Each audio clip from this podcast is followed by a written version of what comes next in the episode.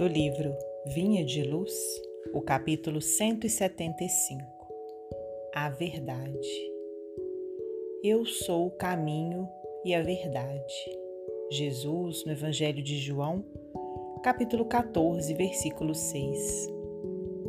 Por enquanto, ninguém se atreverá, em boa lógica, a exibir na terra a verdade pura ante a visão das forças coletivas. A profunda diversidade das mentes, com a heterogeneidade de caracteres e temperamentos, aspirações e propósitos, impede a exposição da realidade plena ao espírito das massas comuns.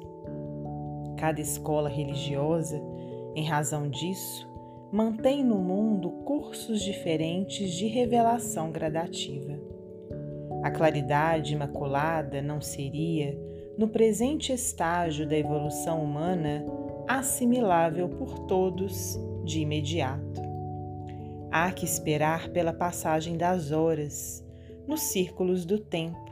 A semente, com o esforço do homem, provê o celeiro, e o carvão, com auxílio da natureza, se converte em diamante. Por isto, vemos verdades estagnadas nas igrejas dogmáticas, verdades provisórias nas ciências, verdades progressivas nas filosofias, verdades convenientes nas lides políticas e verdades discutíveis em todos os ângulos da vida civilizada. Semelhante imperativo, porém, para a mentalidade cristã, apenas vigora quanto às massas. Diante de cada discípulo, no reino individual, Jesus é a verdade sublime e reveladora. Todo aquele que lhe descobre a luz bendita, absorve-lhe os raios celestes transformadores e começa a observar a experiência sobre outros prismas, elege mais altos padrões de luta, descortina metas santificantes e identifica-se com horizontes mais largos.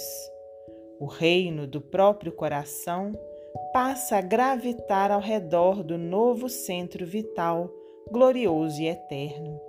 E à medida que se vai desvencilhando das atrações da mentira, cada discípulo do Senhor penetra mais intensivamente na órbita da verdade, que é a pura luz.